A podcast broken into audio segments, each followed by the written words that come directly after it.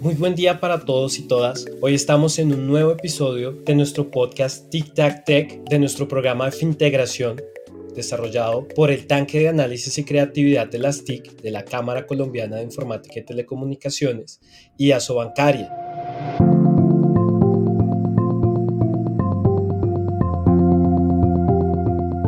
El día de hoy tenemos un invitado muy especial que es Santiago Aldana Sanín, quien es el CEO de Soy Yo, que se dedica a servicios de identidad digital para sector financiero.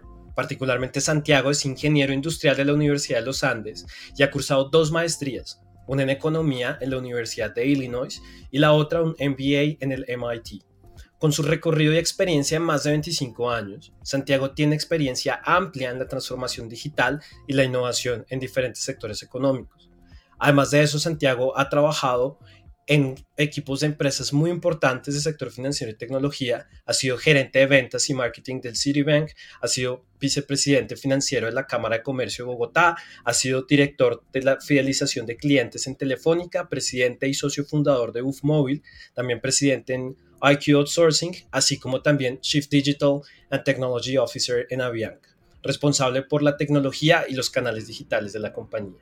Hoy por hoy, en Soy Yo, Santiago lidera la iniciativa creada por los tres bancos más grandes del país para el desarrollo de la identidad digital en Colombia, construyendo confianza en las transacciones digitales para transformar los diferentes sectores de la economía. De nuevo, un gusto saludarte, Santiago, con esta hoja de vida verdaderamente eh, impresionante. De verdad que es un gran, gran gusto tenerte hoy y creo que no podemos tener una persona más idónea para hablar de estos temas de, de servicios digitales, de servicios financieros digitales y por supuesto este tema tan, tan, tan importante eh, a la hora de, de prestar servicios financieros, que es garantizar que las personas sean quien dicen que son y evitar pues problemas de suplantación y muchos otros de fraude. Entonces, Santiago, de nuevo, un gran saludo y qué dicha tenerte con nosotros el día de hoy. Muchísimas gracias por invitarme acá. Vamos a conversar un rato sobre todos estos temas. Y bueno, de, de nuevo, muchas gracias y avancemos entonces en ese tema. Muchas gracias. Claro que sí, Santiago. Tal vez para comenzar, acá siempre en diciembre todos sacamos la bola de cristal y un poco empezamos a pensar, bueno, ¿qué será que va a pasar en este 2023? ¿Cuáles son las novedades que nos va a traer este año nuevo? Y un poco acá haciendo ese ejercicio de, de, de, de pensar qué es lo que nos trae este año nuevo, qué es lo que va a pasar en 2023. ¿Tú cuáles crees que podrían ser las tendencias principales para Colombia en este año en sector fintech y financiero? ¿Crees que eh, y qué rol crees que van a llegar a jugar las soluciones de validación, de identificación y autentificación en este panorama eh, de este nuevo año, particularmente con lo que, lo que veníamos hablando de ese rol clave que juegan esos servicios financieros y de fintech? Sí, mira, gracias. Eh, yo estoy viendo que en el mundo se está evolucionando muchísimo. Cada uno de nosotros tiene una cantidad de información, pero esa cantidad de información la tenemos no en nuestro dominio, la tenemos es en nuestras relaciones con muchísimas entidades. Yo llego y tengo una interacción con una empresa de telecomunicaciones y la empresa de telecomunicaciones tiene información de mis comunicaciones, de mis llamadas, de mis navegaciones, cosas de estilo. Tengo interacción con un retail y sabe que estoy comprando y ese retail si es digital o si es eh, desde el mundo físico, tiene más información. Tengo una interacción con el mundo bancario y esa entidad bancaria tiene mucho más información de, todas mis transacciones financieras y cosas de ese estilo y eso lo podemos extrapolar al mundo financiero si es una, una empresa de seguros. En fin, toda esa información que yo tengo, estoy dejando mucho, eh, toda, toda esa trazabilidad en muchas entidades. Y la verdad, yo como individuo no estoy logrando sacarle todo el valor a eso. En ocasiones eh, no, no, tengo toda la inclusión, no tengo, mucha gente no, no, está incluida financieramente porque no se sabe de, todas sus transacciones, de toda su información. Y desde el punto de vista de los negocios, los negocios han tenido una interacción con cada uno de nosotros muy, muy monotemática, digámoslo así, muy en unos frentes, y el mundo está cambiando. Tenemos un mundo de tecnología donde la nube, las APIs, las plataformas permiten empezar a ofrecer servicios y ojalá también em, empezar respetando la privacidad y, el, y, el, y, que cada uno de nosotros es dueño de su información, cómo apalancar todo eso en transformar la vida de las personas. Y se habla entonces que en ese mundo que lo podemos hablar en el mundo más amplio, Open Data, pero si nos vamos a circunscribirlo un poquito al mundo financiero, finanzas abiertas, banca abierta, Open Banking, eh, todos esos lo que permiten es habilitar unos servicios adicionales para el individuo, para las personas, pero al mismo tiempo permiten que los negocios que tenemos hoy en día puedan ampliarse.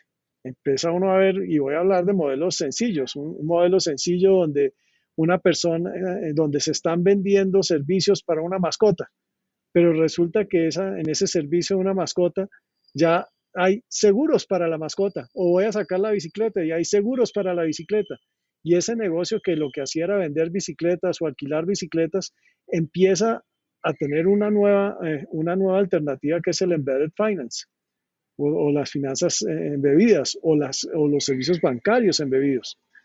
Eh, esta es una tendencia que no, se, no es solo, no se está dando solo en Colombia. En Colombia se dio una, una propuesta regulatoria el año pasado eh, se sacó el, decreto 1297 que habla de las finanzas abiertas y está todo por desarrollar. ¿Qué es, ¿Cuál es el reto grande ahí? Ahí hay dos retos fundamentales, o incluso diría tres, tres retos fundamentales, y es que si yo soy el dueño de mi información, yo como dueño de mi información y estoy haciendo transacciones digitales, lo primero es cómo ejerzo eh, esa, propiedad. Tengo que demostrar que yo soy quien digo ser. Eso quiere decir autenticarme. Yo tengo que decir que yo soy Santiago. Ese es el primer reto. ¿Cómo me, autentico? ¿Cómo demuestro que yo sí soy quien digo ser? Para poder acceder a mis datos. Y ese acceder a mis datos, en últimas, no para accederlo con la entidad tradicional que ya tiene esos datos, sino cómo empiezo a, a usufructar esos datos compartiéndolos con quien yo quiera para el fin que yo quiera. En otras palabras, dando un consentimiento. Entonces ya hay dos retos ahí. Uno, demostrar que soy quien digo ser, que es autenticación. Otro, dar un consentimiento en el uso y el tipo de información que quiero trasladar a un tercero. En terminología de Open Banking se habla de Third Party Provider. Y ese Third Party Provider que va a recibir mis datos, ese es el que va a empezar a ofrecer servicios financieros embebidos. Y el tercer reto, ya hablamos, identidad, consentimiento. El tercer reto es cómo hago para mitigar el riesgo de suplantación. ¿Cómo manejamos el fraude? Y yo diría que esos son grandes tendencias que se están dando en un mundo donde los retos eh, de, ciberdelincuencia son cada vez más altos. ¿Cómo manejamos eso?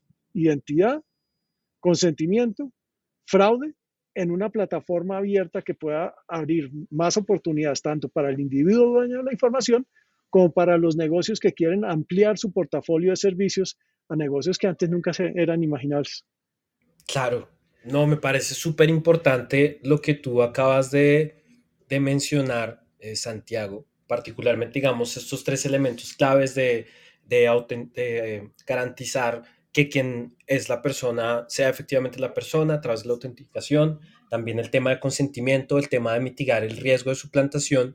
Y eso me lleva a mi siguiente pregunta, que creo que también es uno, uno de los grandes retos que tú ya nos alcanzas a ver, a mostrar, que es cómo logramos generar confianza en los consumidores, cómo logramos generar eh, la promoción de la adopción de todo este tipo de, soluciones de, de, identidad de autenticación digital en ese nuevo mercado, en esa nueva realidad eh, colombiana en la cual las personas cada vez están utilizando más servicios digitales, están utilizando más servicios sobre la nube y cada vez nos movemos más a un ecosistema digital mucho más rico, mucho más complejo y que precisamente pues a través de, de soluciones como el Open Banking, por ejemplo, para el sector financiero, pues nos obliga eh, a tener también unas consideraciones especiales sobre cómo se usa mi información como consumidor, cómo se usa mi información como usuario. Entonces, ¿tú cuál crees que va a ser ese reto clave para nosotros en 2023 de, de cara a estos temas? Bueno, aquí, aquí empieza a evolucionar muchas cosas. Las empresas empiezan a tener plataformas abiertas, empiezan a querer embeber servicios nuevos que no eran los tradicionales. Y dentro de todo esto, surge la propuesta de Soy Yo y ahí tenemos una apuesta muy importante donde queremos ofrecer mecanismos de inclusión financiera, de inclusión en diferentes servicios, eh, donde vamos a los elementos que, te había comentado. El primero es cómo, cómo la persona se puede autenticar, cómo puedo demostrar que soy quien digo ser. Y eso eh, tiene diferentes aristas. Han surgido una serie de herramientas, entonces uno dice, vamos a verificar una, una persona y eso surgen diferentes elementos. Uno son la biometría facial, otros tipos de biometría, otro es cómo verifico que esa persona sí es quien dice ser, cómo lo comparo con un documento para ver si ese documento sí es el, el, legítimo, que no ha sido eh, eh, afectado y, y, y, que sea para una suplantación. Pero después de eso, ¿cómo hago para interactuar? Y en los mecanismos de autenticación, que es ese demostrar que soy quien dijo ser, empieza a haber unos retos enormes. Ya no es un tema de herramientas, no es, dar unas herramientas para verificar una vez, sino cómo se puede tener una plataforma abierta, interoperable, donde todos los jugadores puedan, puedan tener interacción con muchos individuos y cómo se tiene una cantidad de capas, porque ese tema de la identidad no es un tema de una sola vez. No es que yo demostré que ya soy listo, quedó y de ahí en adelante ya me creen, sino que cada vez que interactúo cómo sigo protegiendo y teniendo mucha analítica, muchos datos para que en esas interacciones podamos construir, ya sea más confianza o menos confianza, de acuerdo a, ese tipo de, interacción. Que en últimas es crear un, un, ecosistema de mayor confianza. Eh, entonces, soy yo lo que permite es, eh, y es una propuesta donde le permite a una persona crear su identidad, y ese crear su identidad tiene que pasar muchas capas para que yo, Santiago Aldana, convenza soy yo de que sí soy quien digo ser.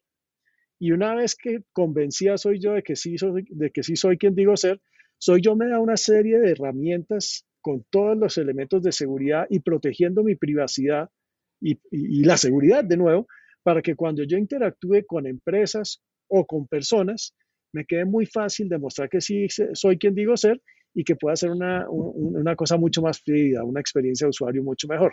Entonces, tal vez el, primer elemento ahí es crear una identidad centrada en el usuario y que ese usuario pueda reutilizar esa identidad con cualquier, con cualquier jugador en el ecosistema, un ecosistema abierto, interoperable. Y eso es un elemento fundamental. Después de eso es cómo se utiliza. Y cómo se utiliza también es cómo se va ganando más confianza con mis transacciones, sin poner en riesgo mi privacidad cómo vamos cada vez más capas de seguridad, más eh, elementos y, tecnología que permita hacer esos relacionamientos más fácilmente, porque siempre hay una fricción entre, o hay una tensión entre los dos, entre dos elementos. Uno es la seguridad, donde van a retar más y más y más, y otro es experiencia. ¿Cómo hacemos el mejor de los dos mundos donde haya un balance en que tenga los mejores elementos de seguridad, pero no me distorsione la experiencia? No, claro que sí. Muchísimas gracias por esa, por esa visión que creo que es súper interesante, Santiago, de como tú mencionabas, ese balance entre seguridad y experiencia del usuario, también eh, cómo crear entonces todos estos sistemas de identidad centrados precisamente en el usuario. Y también pues nos alcanzaste a mencionar eh, cómo dentro de ese ecosistema pues soy yo empieza a, a, generar unas soluciones y empieza a generar unas dinámicas que son bien interesantes dentro de ese ecosistema digital abierto que precisamente estamos hablando. De pronto un poquito para hacer doble clic precisamente en esa tarea tan importante que está haciendo soy yo dentro del ecosistema.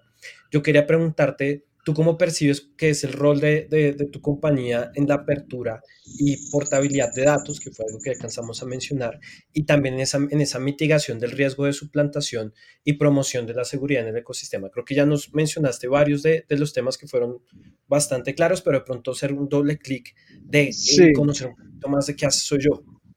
Sí, entonces, Soy Yo arranca permitiéndole a un usuario tener, crear una identidad digital y le brinda todas las herramientas de seguridad para, para que ese usuario pueda demostrar que es quien dice ser y crea esa identidad. Y cuando yo tengo esa identidad, el otro servicio que hace soy yo es conectar las partes, es un ecosistema. Repito, un ecosistema abierto, interoperable. ¿Qué quiere decir eso?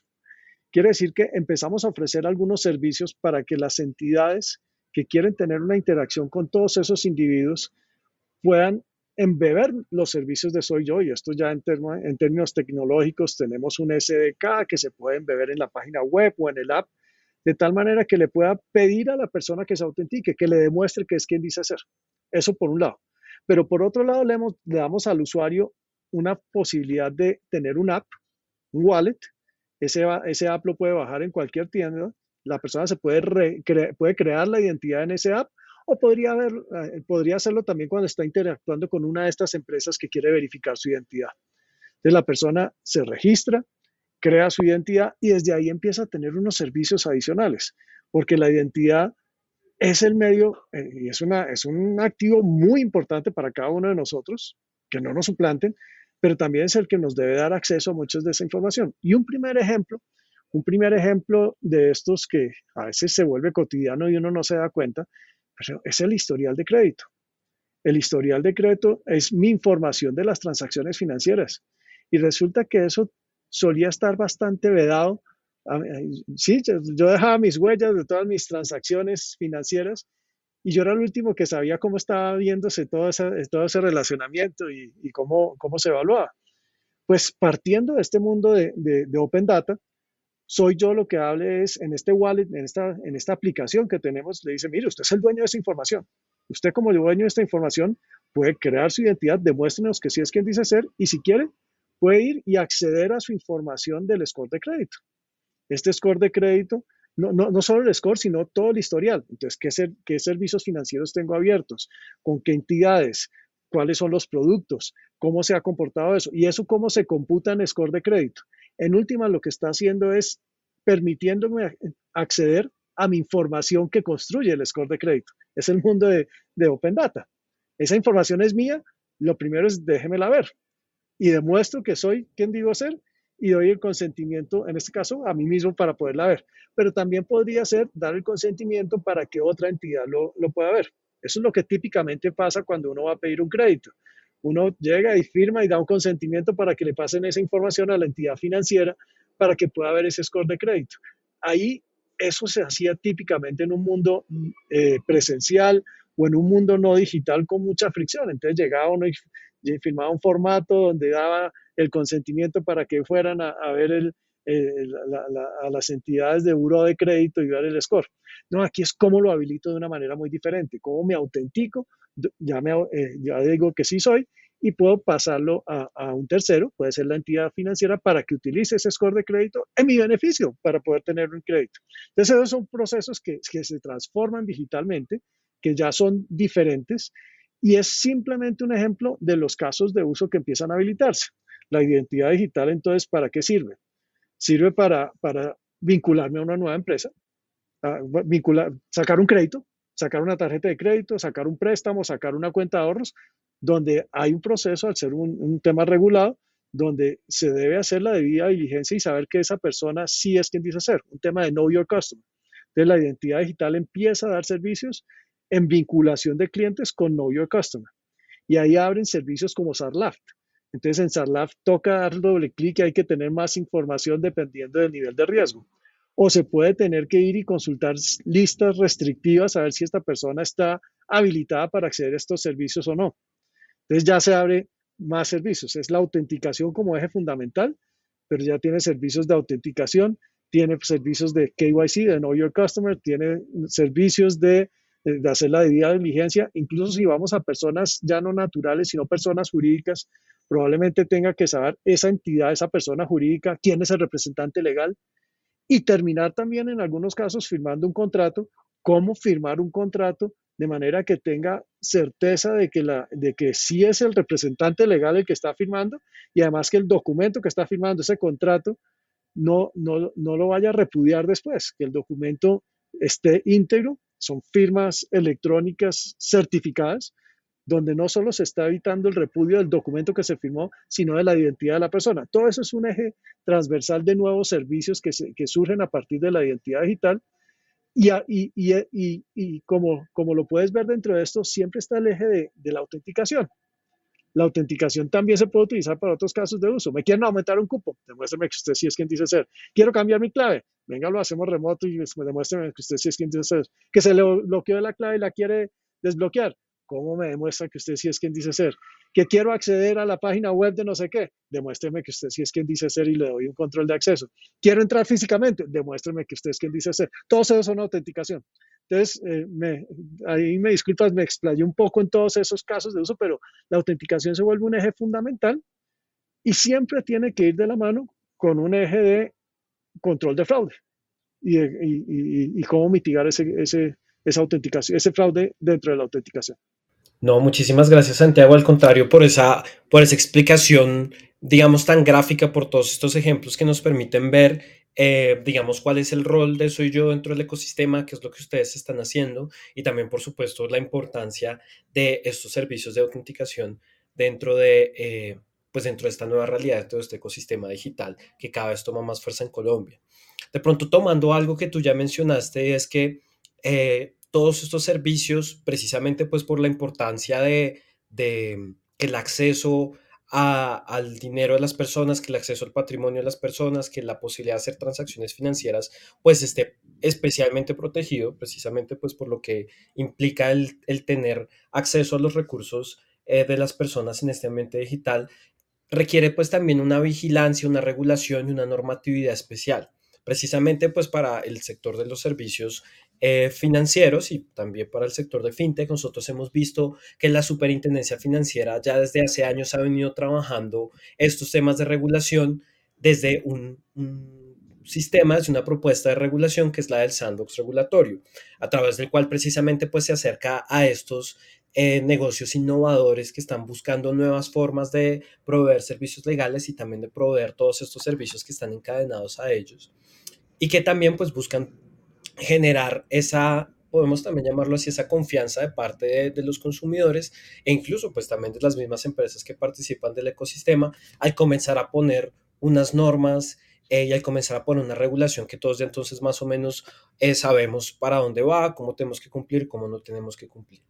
Eh, precisamente digamos en esa, en esa nota y de cara pues a ese trabajo que hace la superfinanciera ¿Tú qué avances crees que podemos esperar en materia de seguridad de la información, de implementación de factores de autenticación y también todo eso precisamente en ese balance que tú hablabas de, de, seguridad y experiencia del usuario, cómo cada vez nos movemos entonces a un ecosistema que busca garantizar esa alta, esos estándares de seguridad altos, para generar confianza y al mismo tiempo busca generar agilidad en las transacciones para que, como tú mencionabas, pues la experiencia del usuario sea cada vez más sencilla y más satisfactoria. ¿Tú cómo lo ves desde esa arista de regulación? Sí, mira, uno de, ahí se habla de todo el tema de, de, finanzas abiertas y de open banking y diría que uno de los primeros retos es cómo vamos unos, unos mecanismos de autenticación donde el usuario eh, no, no, tenga que inventarse con cada entidad que interactúe de una manera diferente, entonces la interacción es muy diferente y muy, mucha, muy friccionada y muchas dificultades. ¿Cómo hacemos para que sea una, una experiencia más sencilla y más, más, más común? Y ahí la identidad digital juega un rol fundamental. Por otro lado, ¿cómo hacemos para que esas transacciones eh, puedan habilitar nuevos tipos de servicios? Y se, pone uno a imaginarse, en, en, el mundo telco, en las telecomunicaciones, vimos ya hace varios años, ya vienen varios años, cómo se dio un proceso de portabilidad de las líneas. Y, y, en, y, se habla de cómo hacer algo de portabilidad también para los servicios financieros. Y hay unos retos importantes porque el número de cuenta que tengo en un banco es totalmente diferente y una estructura muy diferente al número de cuenta que tengo en el otro banco. Entonces, ¿cómo hago para tener una forma de conectarlos común? Ahí tenemos unos servicios que es cómo asociarle un alias a esas cuentas. Ese alias puede ser el número del teléfono, o puede ser mi email, o puede ser mi cédula. Cómo empezar a tener una estructura común para poder tener esa interoperabilidad donde se trabaje no con números privados que son diferentes en todas las entidades, sino con un alias con el que me reconoce mucho más fácil. Entonces empezamos a ofrecer unos servicios de directorios de alias. Pero para tener acceso a ese directorio de alias, ¿cómo demuestro que sí soy quien digo ser para que no cualquiera pueda usar ese alias y suplantarme? Entonces está todo el tema de seguridad, todo el tema de autenticación, todo el tema también de consentimiento para poder acceder a eso. Y si, hablo, si hablamos de una, de una portabilidad, yo lo que tengo que hacer así gráficamente es abrir una cuenta, yo, yo tengo una cuenta en un, en banco A y quiero trasladarla a un banco B. Lo que tengo que hacer gráficamente es abrir una cuenta en el banco B, darle un consentimiento al, banco A para que todo lo que tenía en esa cuenta A la pase al banco B. Entonces, autenticación y unos datos y un consentimiento para trasladarlo y al final cerrar la cuenta. Todo eso son eh, eh, instrucciones que se dan con una autenticación y un consentimiento. pero siempre circunscrito a unos temas de seguridad, porque qué tal que me están trasladando mis cuentas y no me dé cuenta, eh, qué tal que me, eh, me, estén suplantando. Todo muy, muy en torno a, a, los mecanismos de, eh, de prevención del fraude y muy altos niveles de seguridad. Todos los días estamos oyendo más hackeos, más temas de, en, en, empresas que se roban mis datos personales. ¿Cómo no nos vamos a un tema en que, en que simplemente hay una herramienta para tomarse una selfie sino que tenga todas las capas de seguridad necesarias para darme toda la confianza. No, precisamente creo que ese tema que tú tocas es clave, generar confianza pues a través de la seguridad, ¿no? Creo que definitivamente como ese ingrediente extra que precisamente yo avanzar en esos temas que tú ya habías mencionado de inclusión financiera, pero también, digamos, inclusión dentro del ecosistema digital, de uso de nuevas herramientas digitales y en últimas, pues eh, también cerrar esa brecha digital que hoy por hoy es tan profunda en el país, pues requiere que las personas se sientan seguros cuando están utilizando la tecnología. Entonces creo que estoy absolutamente de acuerdo contigo. Y tal vez tocando no solo ese tema de seguridad, sino algo que tú ya mencionaste también en varias ocasiones, es que es el tema de la lucha contra el fraude. ¿Cómo ven ustedes desde Soy Yo la creación y el uso de consorcios colaborativos antifraudes para trabajar entre los diferentes participantes del ecosistema. Creo que ha sido súper clara tu explicación de cómo entonces estamos en unos nuevos ecosistemas abiertos en los cuales es importante poder transmitirnos información de manera eficiente para mejorar la experiencia del usuario, también para generar eh, valor en todo ese ecosistema. ¿Tú cómo ves entonces desde esa perspectiva eh, ese trabajo entonces colaborativo eh, para los temas de fraude y lucha contra el fraude? Sí, gracias por esa pregunta porque creo que no habíamos entrado en esos temas. Yo hablaba de creación de una identidad. El primer paso es que le damos al usuario la posibilidad de crear la identidad. Y en crear la identidad tenemos que usar atributos que nos permitan tener mayor o menor confianza a esa persona. Una, eh, y hay varias capas. Entonces, una vez le decimos que se tome una selfie y nos vamos a compararla con su documento de identidad. Listo, eso es una capa. Después eh, verificamos que el documento sí sea legítimo, que no sea cambiado. Listo, eso, es otra capa. Después le decimos, oye, usted suele tener un número de teléfono y ese, con ese hace llamadas y, y, lo anota cuando hace transacciones. Demuéstreme que usted tiene acceso a ese número de teléfono. Entonces le mandamos una OTP para tener esa capa. Y hasta ahí todavía no llevamos nada de consorcio. Ahí todavía está una relación uno a uno pero y, también le pedimos que nos dé un email, que es que, con el que generalmente hace transacciones, que no sé si voy a la plataforma de, de Netflix o si llego y me meto a, a, tener el Office o si voy a TikTok, cuál es el correo que, que puse y, y, empiezo a tener una reputación. Ahí empieza a abrirse una puerta grandísima de poder hacer consorcio. Y en ese proceso de registro nosotros no nos quedamos en esas capas. Nosotros decimos, listo, ya tenemos un email, ya tenemos un teléfono, ya tenemos una cédula para, para, ver, eh, para ver qué tal es. Vamos a, a, buscar mecanismos que nos den mayor o menor confianza en un, en un esquema de consorcio. Entonces, ese número de teléfono, ¿qué tanto se ha usado en relacionamiento con otras entidades? Cuando yo puse un número de teléfono, eh, ese está en Amazon cuando me, me, inscribí y está en Netflix y está en Spotify y todo, o es un teléfono que se acaba de crear y que se acaba de hacer una portabilidad hace, hace un, unas horas. Lo mismo el correo electrónico. Ese es un correo electrónico que se acaba de crear o ese lleva siendo y está asociado a mi nombre en diferentes transacciones y tengo un score de confianza en que ese, ese teléfono y ese número y ese email sí corresponden con mi identidad. Entonces empieza a haber unas capas mucho más fuertes donde ya está el, el, el, concepto de consorcio, porque es ya mi relacionamiento con muchas entidades y esas entidades permiten a través de ese consorcio empezar a crear unos, unos calificativos. Y eso se hace en Soy Yo.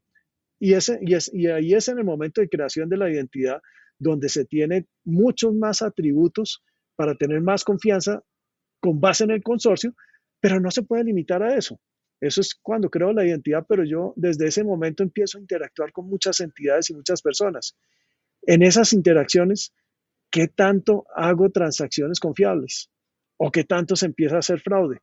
Y se vuelve un club también, un club donde todos eh, empezamos a, compartir señales que permiten nivelar la cancha para que no suframos el tema de fraude tan grande como el que se está sufriendo hoy en día. Los miembros del club comparten señales y reciben señales para mitigar todo el tema de fraude. Y ese es uno de los grandes temas cuando hablamos de de un ecosistema abierto, interoperable, pues el consorcio es un elemento fundamental, donde todos empezamos a compartir para ganancia de qué? De cada uno de nosotros que sí hacemos la transacción legítimamente y que no haya los sobrecostos por, eh, por, fraudes que vienen desde otros frentes. No, muchísimas gracias, muchísimas gracias de verdad, Santiago, por esa, por esa explicación. Creo que, como tú lo, lo mencionas siempre, en, digamos, en esta nueva realidad, en este nuevo mundo, unirnos a cooperar, a trabajar conjuntamente, pues precisamente da unos grandes beneficios para las partes involucradas, para el usuario, por supuesto, para las entidades financieras, para, digamos, este ecosistema que va surgiendo y que cada vez se fortalece más en Colombia y en el mundo. Así que de verdad que muchísimas gracias por contarnos sobre esto. Tal vez simplemente para, para cerrar, no quería dejar de agradecerte de nuevo muchísimo por habernos sacado este espacio, muchísimo también a todo el equipo de, Soy Yo que nos permitió tener esta charla el día de hoy. Eh, y creo que precisamente ahorita que estamos arrancando el año, nos, nos vamos con unos panoramas, con unas perspectivas súper interesantes de lo que se viene en nuestro ecosistema de fintech y en nuestro ecosistema de, de, autenticación en el país. Así que de verdad que mil y mil gracias de nuevo, Santiago, por, por este tiempo que nos has dedicado. No, gracias a ti. Esto, como te digo, es un esfuerzo donde vamos trabajando todos juntos. Esto es crear un club, es crear un ecosistema colaborativo y el que pone gana. Y vamos creando esto juntos eh, para, para, que todos ganemos. Así es, absolutamente de acuerdo contigo, Santiago. Hay que cooperar y trabajar todos juntos. Muchas pues gracias. no, gracias a ti. Creo que esto sería todo por nuestro, para nuestro capítulo de, del podcast de Fintegración de hoy. De nuevo, muchísimas gracias a todos por acompañarnos y estaremos trabajando y construyendo y trayendo nuevos eh, invitados de excelente nivel como el día de hoy Santiago para seguir comentándoles y mostrándoles en qué va esta, esta revolución, esta transformación financiera y tecnológica que es la fintegración. Muchísimas gracias y que tengan un muy feliz día.